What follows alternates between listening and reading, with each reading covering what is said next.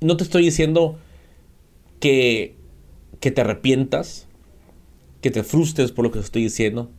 Lo que te quiero entender es que detectes las cosas que hiciste mal y que ahorita, ahorita las quieras corregir, que ahorita las muevas, las moldees para que esas regadas, esas cagadas, esos fracasos los agarres para ti y aprendas. Porque si la riegas, fracasas y no aprendes, estamos jodidos. Estamos madreados.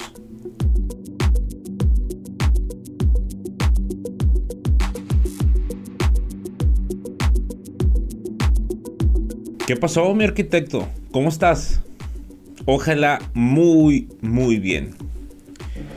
Dime, te pregunto, ¿qué has hecho en estos casi dos meses del 2021 para cambiar la situación en la que estás? Déjame te platico por qué te digo esto. Eh, el 2020 fue un año malo para muchos. Hubo pérdidas en todos los aspectos. Y si en el 2020, con esta pandemia, no entendiste lo que vale una vida, lo que vale un día de tu vida, estamos bien jodidos. Ahora te quiero decir después de este casi dos meses del 2021, tienes que hacer algo. Ya no te estoy preguntando, te estoy diciendo, tienes que hacer algo para cambiar. Acuérdate, y quiero que lo recuerdes, es algo que yo he repetido mucho en este podcast, pero lo inicié en el podcast cero en el, en el inicial. Si no, te invito a que lo escuches. Pero aquí te lo voy a resumir. No me digas, no me digas que cuando tú pensaste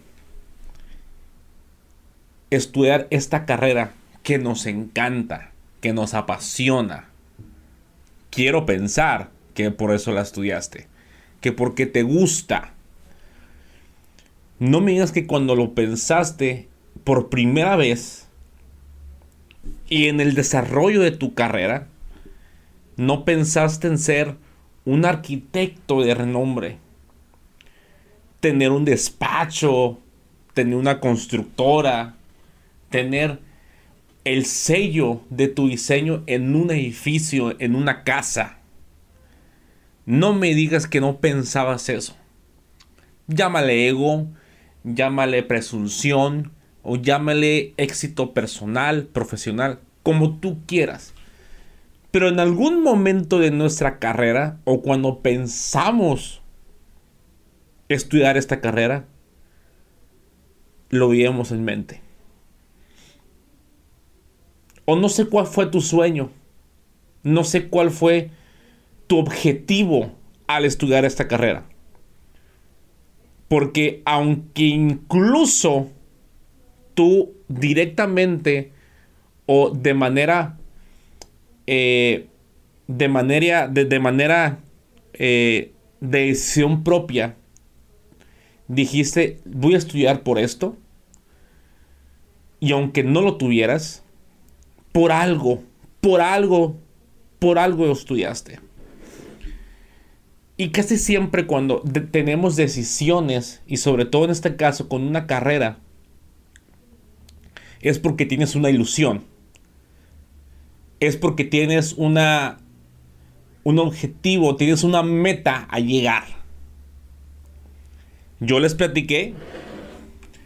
Yo yo, yo tuve una meta al, empezar. A mí a mí me, me encanta la cocina, me fascina la cocina. la gente que me conoce Sabe que me gusta mucho meterme en la cocina. Disfruto, puedo estar horas cocinando. Eh, cocino de prácticamente de todo, desde comida sana hasta comida con mucha grasa. Realmente mi repertorio en comida es, es grande. No porque yo sea un chef, simplemente porque me gusta cocinar. Y cuando te gusta algo, lo haces de manera placentera, investigas y estudias más. Entonces, como a mí siempre me gustó la cocina, y sin embargo siempre quise ser arquitecto, siempre me gustó, siempre, siempre me gustó. Y cuando llegó el momento de escoger mi carrera, estaba entre chef y arquitecto. Y pude tomar una decisión propia y llegar a una conciliación conmigo mismo.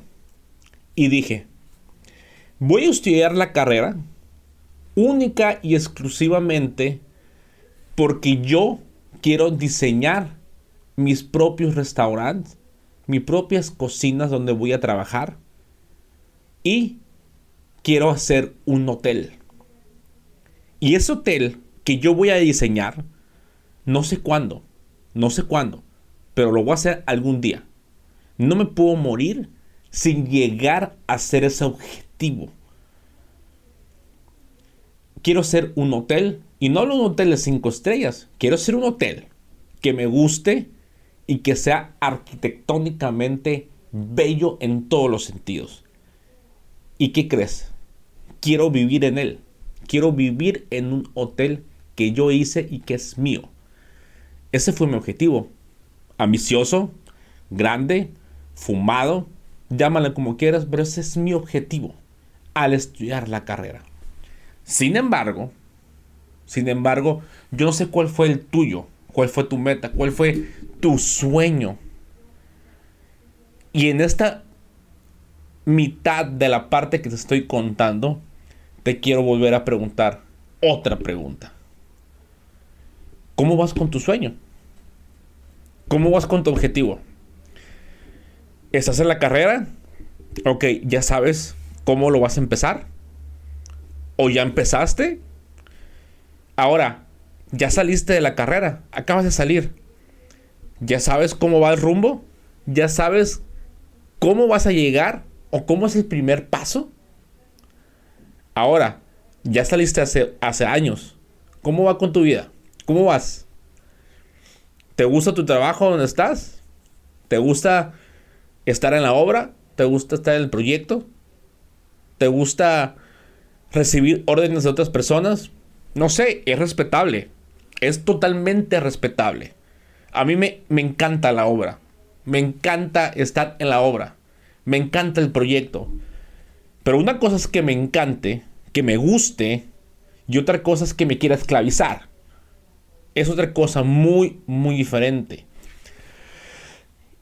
Y da la, da la casualidad de cuando estamos en la carrera, nuestro sueño, nuestro objetivo por lo que nos metemos, se va mutando de cierta manera.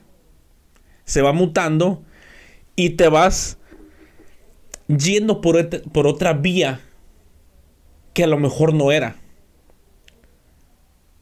Pero ¿por qué crees que pasa eso? Puede haber muchos factores, pero principalmente dos. Principalmente dos. Uno es que no tenías un objetivo claro, no tienes un sueño claro. Y eso, no sé si decirlo que es triste o es eh, peligroso. Porque que no tengas una meta, un objetivo en tu vida o en, o en tu tiempo de carrera, es, triste. Si no lo tienes o no lo tuviste, tienes que ir pensándolo. Y la segunda cosa por la que creo que te fuiste por otro lado es el tema económico. Todo nos pegó. A todos nos pegó el tema económico. Ya sea que tu familia te apoya, que no te apoya, que saliste de la ciudad de donde estabas para poder estudiar, eh, o, porque vives en un pueblo, este, y, si quieres estudiar, tienes que salirte de tu pueblo, de tu ciudad. No sé cómo fue tu situación. Sin embargo, ya sé que te apoyaran, que te dieran dinero, o que tú trabajaras y tú te pagaras tu escuela. Invertiste tiempo en esa carrera. Invertiste tiempo. Entonces, ese tiempo que tú tienes, ya hemos hablado tiene un costo. Un día de vida cuesta. ¿Cuánto? Es infinito.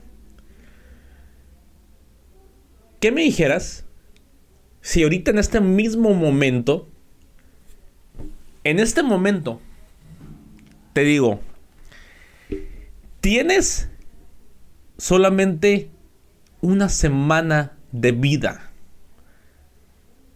Te acaban de detectar un cáncer terminal, un tumor, no sé. Algo que los doctores te dijeron que tienes una semana de vida.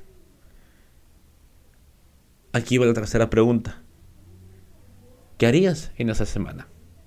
¿A quién, a quién verías? ¿A quién le hablarías? ¿A dónde viajaras?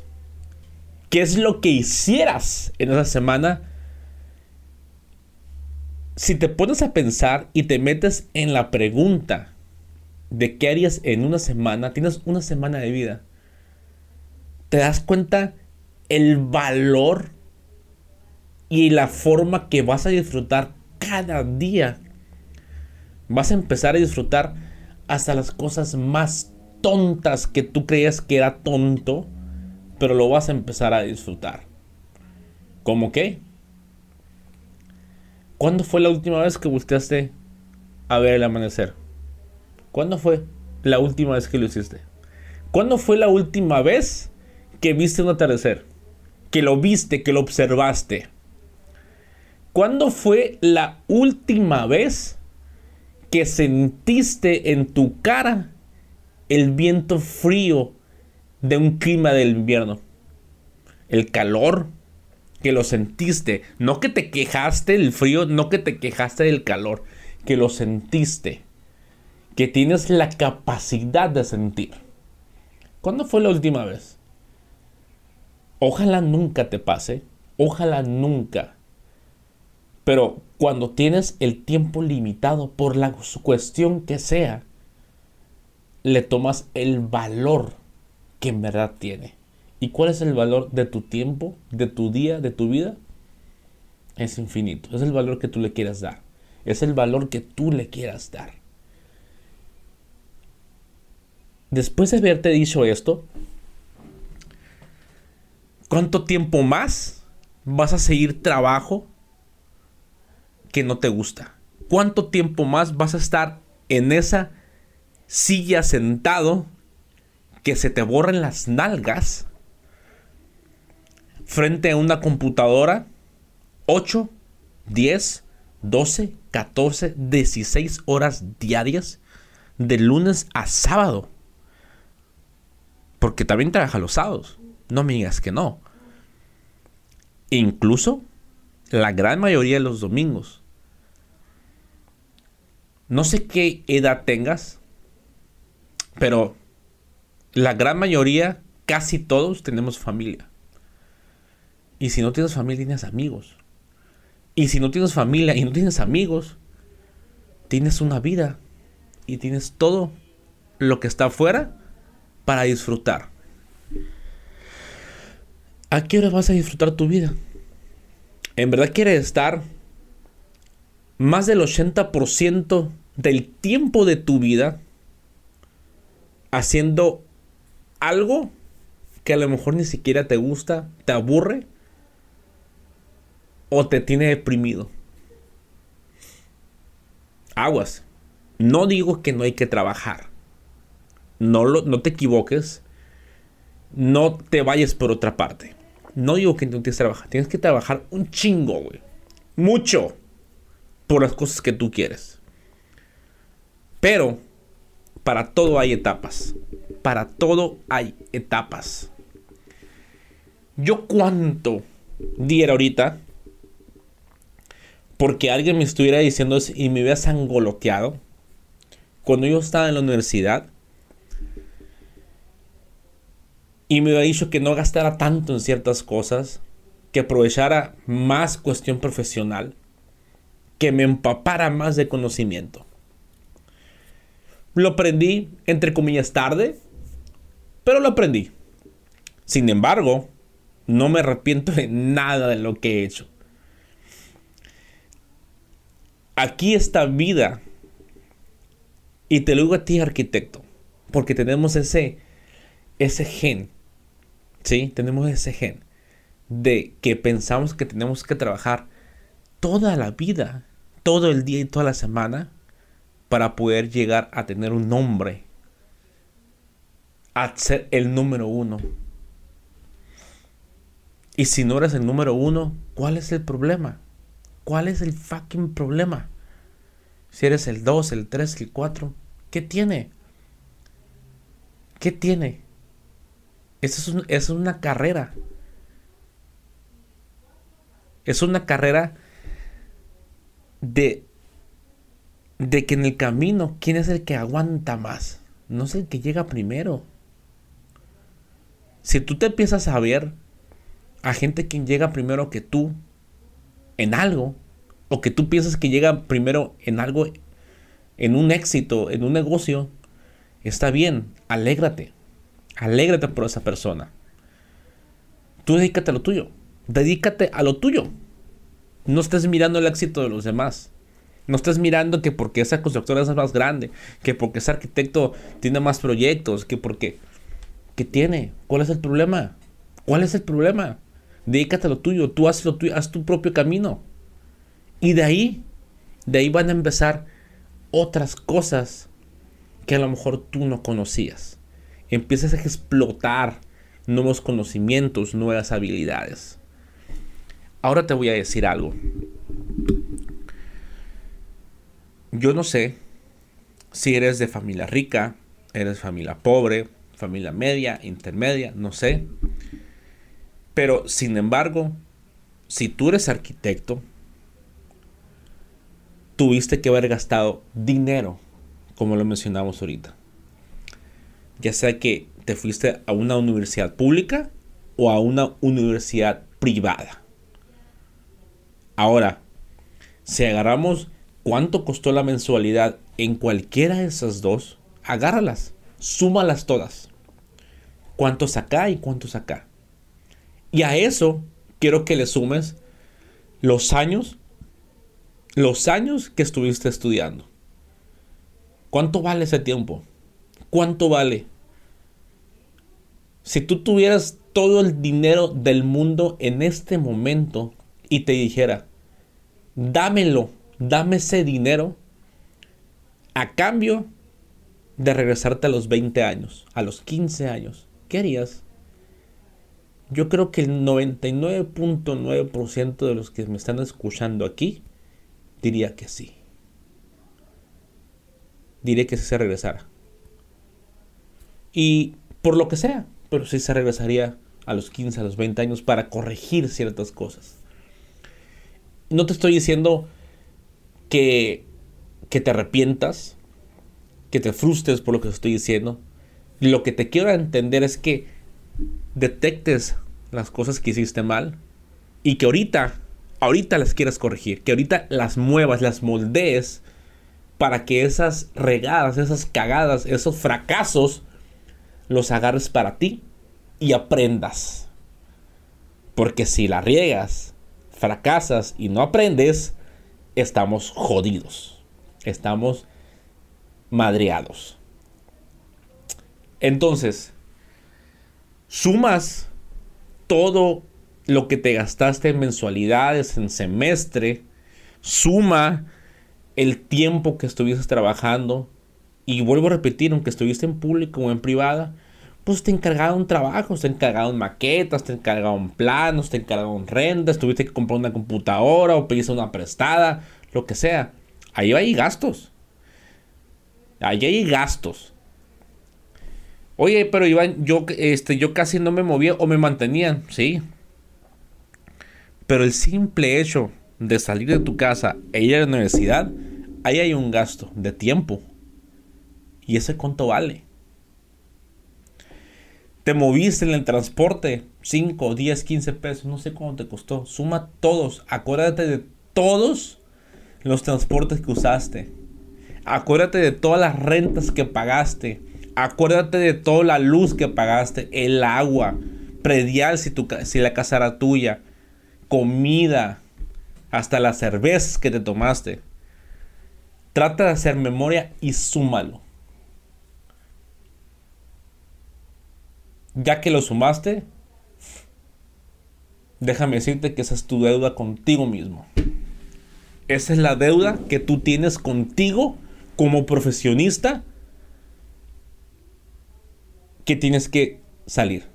Ahora, eso lo gastaste hace tiempo.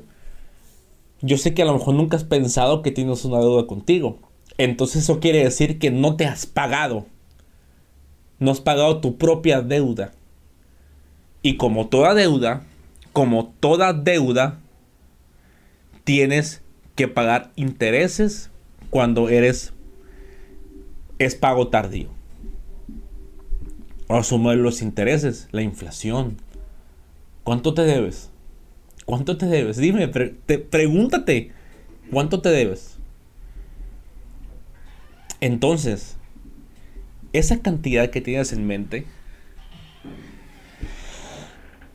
hablando financieramente, monetariamente es lo que te debes. Pon esa cantidad a un lado de ti. Ahora vámonos con el tiempo. ¿Cuánto tiempo estudiaste? ¿Cuánto tiempo perdiste? ¿Cuánto tiempo la regaste? ¿Cuánto tiempo te equivocaste? Y esa es otra deuda que tienes contigo, el tiempo que has perdido o mal invertido en ti. ¿Qué estás haciendo? No para recuperar, porque no se puede recuperar. Para tratar de vivir las cosas que no viviste en su momento. De corregir esas cosas. Porque podemos corregirlas, más no irnos atrás, pero podemos corregirlas. ¿Qué has hecho para eso? Tienes dos deudas. Yo sé que no te has dado cuenta y no lo habías pensado, pero las tienes. Ahora, ya que estás pensando en esas dos deudas que tienes tienes una gran deuda contigo. Gran deuda. Entonces, ahora que te estoy diciendo que tienes una deuda de tiempo, que, es, que no te la has pagado, una deuda de dinero, con esas dos cosas que te estoy diciendo y que estás pensando y te preguntaste y que estás calculando, ya sabiendo eso, ¿por qué chingados seguimos, seguimos nosotros como profesionista, como persona, que nos pisoteen cuando queremos pedir un trabajo. ¿Por qué te dejas trabajar en una constructora, en una empresa y te paguen una cantidad no de risa ni de lástima, de coraje? 5 mil pesos, 10 mil pesos, o sea, 250 dólares, 500 dólares, 550 dólares, 700 dólares. Tú ya hiciste tu cálculo de lo que te debes con todo intereses. Y agarra todo el sueldo que te han pagado, tu aguinaldo, todo, todo lo de Godines, súmalo. ¿Ya te terminaste de pagar? Los intereses siguen subiendo los intereses siguen subiendo. Y no te estás haciendo más joven, cada vez te haces más viejo. Y cada año que va pasando, vas descubriendo tu cuerpo que ya no es el mismo de hace años. Ya te duele el pie, a lo mejor. Ya te duele el estómago porque comes salsa. Y esas son facturas que el cuerpo cobra y también las puedes corregir. Es lo mismo. Entonces, sabiendo esto, ¿por qué nos dejamos que nos traten de esa manera? Y ahí es donde viene el, tema de hacer tu negocio para crear tus objetivos y llegar un poco más cerca al sueño que tú tenías cuando iniciaste esta carrera. ¿Y cómo tenemos que empezar a hacer eso? Se escucha muy obvio, iniciando. ¿Cuándo? Right now. Tienes que iniciar hoy en esto. No es fácil, es muy difícil, darte esa decisión de empezar. Ya deja, deja, deja, deja de que la gente te pisotee, que los jefes que has tenido te pisoteen. Ya no. Toma esa decisión hoy. Sé rebelde en eso. Y tómate el tiempo y tu destino en tus propias manos. Que no te digan qué tienes que hacer. Y para eso la única forma de hacerlo es haciendo tus cosas, lo que tú quieres, lo que te gusta y lo que te apasiona. Vale madre si es de arquitectura o cosas relacionadas con la arquitectura. Ya lo hemos hablado en otros episodios. No tienes que a huevo, a huevo hacer planos, proyecto, obra. No, no te enfrasques en eso. Hay miles de negocios que tú con tu mente de arquitecto que estudiaste puedes crear e innovar incluso negocios. Pero tienes que empezar ya. Y yo sé que ahí tienes en tu mente y casi te lo y casi mira, casi te lo puedo ver. Casi puedo ver ahí en tus ojos, aquí mira, aquí en tu frente casi lo puedo ver, que tienes una idea, que tienes una, una ilusión de hacer algo. Quieres poner un despacho, quiero ser decorador interior, quiero bienes raíces, quiero vender comida, no sé, solamente tú la sabes, te la estoy viendo ahí. Pero, ¿qué crees? Las, ideas no valen madre, no valen nada si no las empiezas. Que tengo miedo de empezar, tengo miedo de fracasar. Cabrón, güey, ¿cómo vas a saber si te va a ir bien o mal si no empiezas, güey? ¿Cómo vas a saber? ¿Cuál crees que es la forma? La fórmula. No hay fórmula. Es iniciando. Es iniciando, poniendo un objetivo y ver si te salió. E incluso, si no te sale, puedes medir todo y ver cómo sí te puede salir. Pero la única forma es empezar. Eso que tienes en tu mente, que te estoy viendo en la frente, lo tienes que empezar hoy. No sé, tu sueño, tu sueño a lo mejor ha sido vender tamales. Véndelos, güey. Vende los tamales. Que no te importe. Que no te importe un comino. ¿Sí? si yo me hubiera puesto también en pensar qué piensan de mí los demás, yo jamás hubiera puesto los cafés que puse eh, en, en la Ciudad de México. Le puse tres cafés junto con ahora mi esposa. Tres cafés. Y los estuvo administrando junto con la cuestión de arquitectura. Andaba en chinga. Pero el tema del café a mí me encanta, me encanta el café va muy relacionado con la cuestión de que me, de que me gusta lo que es la, la, cocina. Veníamos pasteles, todo. Nos encantaba y abrimos tres. ¿Vieras cuánta gente? Incluso conocidos, familiares, Nos decían que para qué. Que para qué lo hacíamos que, que no vamos a meter en broncas, que los permisos, que la renta, que si no tienes dinero, que está muy caro todo. Y sí, es un chic desmadre. El primer año no vendimos nada. Nada vendimos el primer año. Pero aguantamos. Aguantamos y la verdad nos fue bien. No digo que somos millonarios, no. Pero por lo menos el negocio del café que tuvimos nos mantuvo a los dos. Y con una vida media. Muy aparte teníamos nuestros trabajos. Había sus cabizbajas. Yo de repente regresaba a trabajar a, otra, a una constructora nada más para mantenerme. Que no tiene nada de malo. Vas emprendiendo, tienes tus bajas y te vas a refugiar un rato. Pero nunca pierdes tu objetivo. No tiene nada de malo. Nada de malo. Es trabajo. Es de humanos, nos podemos equivocar. Y, podemos subir, bajar, subir, bajar, pero hay que hacerlo. Si también yo hubiera escuchado, te vuelvo a decir, incluso a mi familia, amigos, que no haga ciertas cosas, pues tampoco hubiera entrado en negocios de las bienes raíces.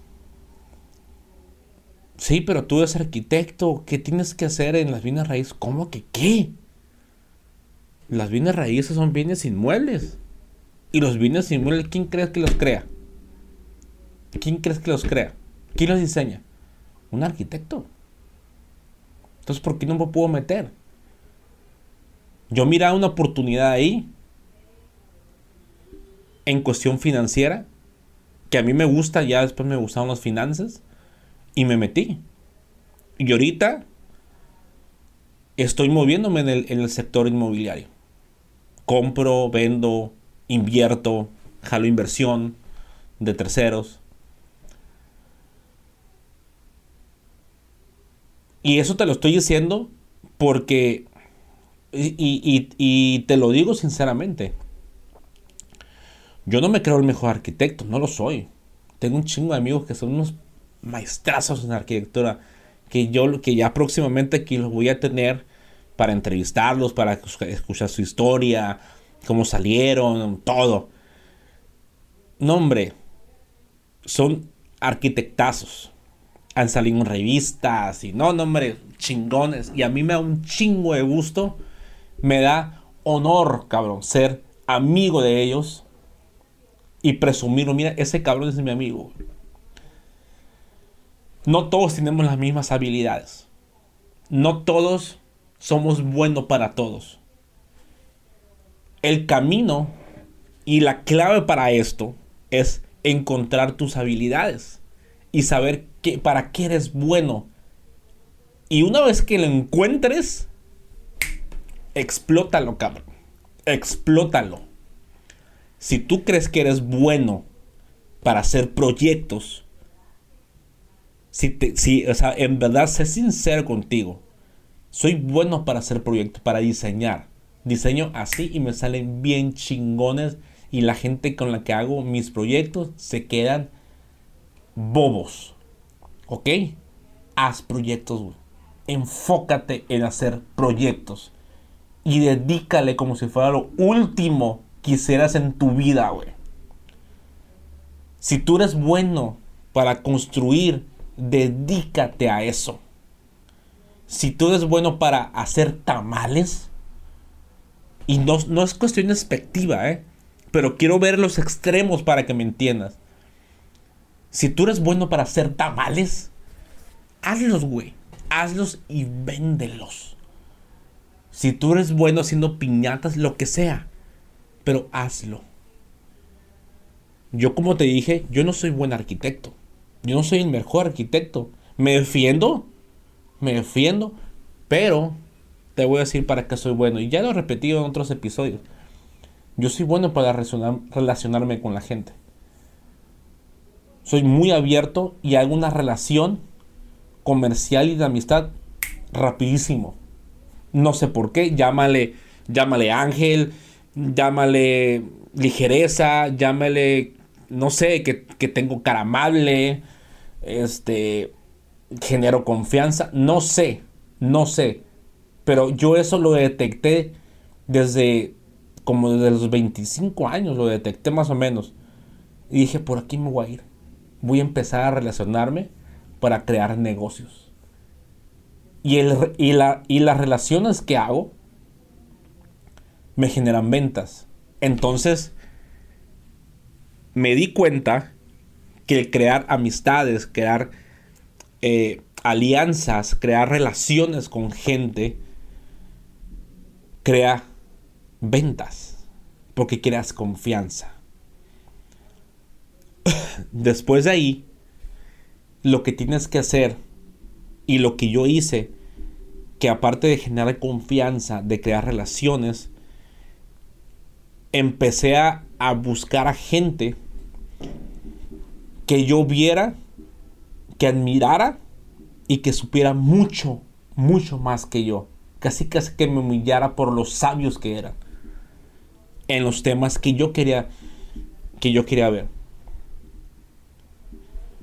Ahorita ya tengo este, a un conocido este, que es uno de los mejores expertos en e-commerce. Que me congraluto de que lo conozco, he hablado con él, tengo relación comercial con él. Este, uno de los mejores cabrones que hacen video marketing en todo el país. Eh, casi casi todos son regios, son de Monterrey. Otro cabrón que este que conocí que es muy bueno para Google Ads, que ahorita estamos en una relación comercial. Eh, otros cabrones que son muy buenos en las bienes raíces. Y son pura gente con las que hice una amistad y les jalo información. Y creamos relaciones comerciales. ¿Te das cuenta de todo lo que te hablé? De todo lo que te hablé. Y no te hablé nada más de proyecto ejecutivo y de obra. Porque puedes hacer otras cosas. Otras cosas. Pero tienes que empezar a expandir tus conocimientos y tu mente. Hay una, hay una, hay un enigma o una confrontación con la cuestión de no hagas tantas cosas al mismo tiempo que te puedes que puedes que no hacer nada. Concéntrate en una sola cosa, te dice. Yo, yo lo yo lo puedo discutir eso. No digo que todos puedan hacer 3, 4, 5 cosas al mismo tiempo o uno más una. Pero yo lo hablo de mi propia experiencia. Yo he hecho hasta 5 cosas al mismo tiempo. Y sí, no todas me han salido bien. O sea, la he regado. Pero las hice. Y aprendí que a lo mejor no tengo que hacer 5 cosas. A lo mejor hago dos cosas al mismo tiempo. O hago una cosa bien hecha, la amarro bien y empieza a correr y pum, en ese momento me salgo la otra, y me salgo la otra, y me salgo la otra. Depende. Pero tú tienes que pensar qué es lo que tienes que hacer y cómo lo quieres hacer, pero tienes que empezar hoy. Entonces, con lo que quiero que te vayas de este episodio es que tienes dos deudas contigo deuda de tiempo, deuda de vida, que si te la has pagado. Y dos, deuda financiera. Aquí el reto es cuál te pagas primero. Ese es el reto. Ojalá te llegues a pagarlo y puedas disfrutar de lo que siempre has querido. De lo que siempre has querido. Y quiero recalcar esto que te estoy diciendo. No hablo de que tienes una deuda financiera y que tienes que ser rico y tienes que serte millonario, pinche capitalista. No. Simplemente es tener una tranquilidad, una libertad en las cosas que tú quieras hacer. Que tengas el dinero suficiente. Y el dinero suficiente es, es relevante. ¿eh? A lo mejor 100 pesos al mes para uno suficiente y otros un millón. No sé, la cantidad la pones tú. Tú pones la cantidad y tú pones el objetivo. Entonces, ¿cuánto tiempo más vas a tardar en pagarte y en disfrutar el sueño y el objetivo con el que empezaste tu carrera? Nos vemos en el próximo episodio.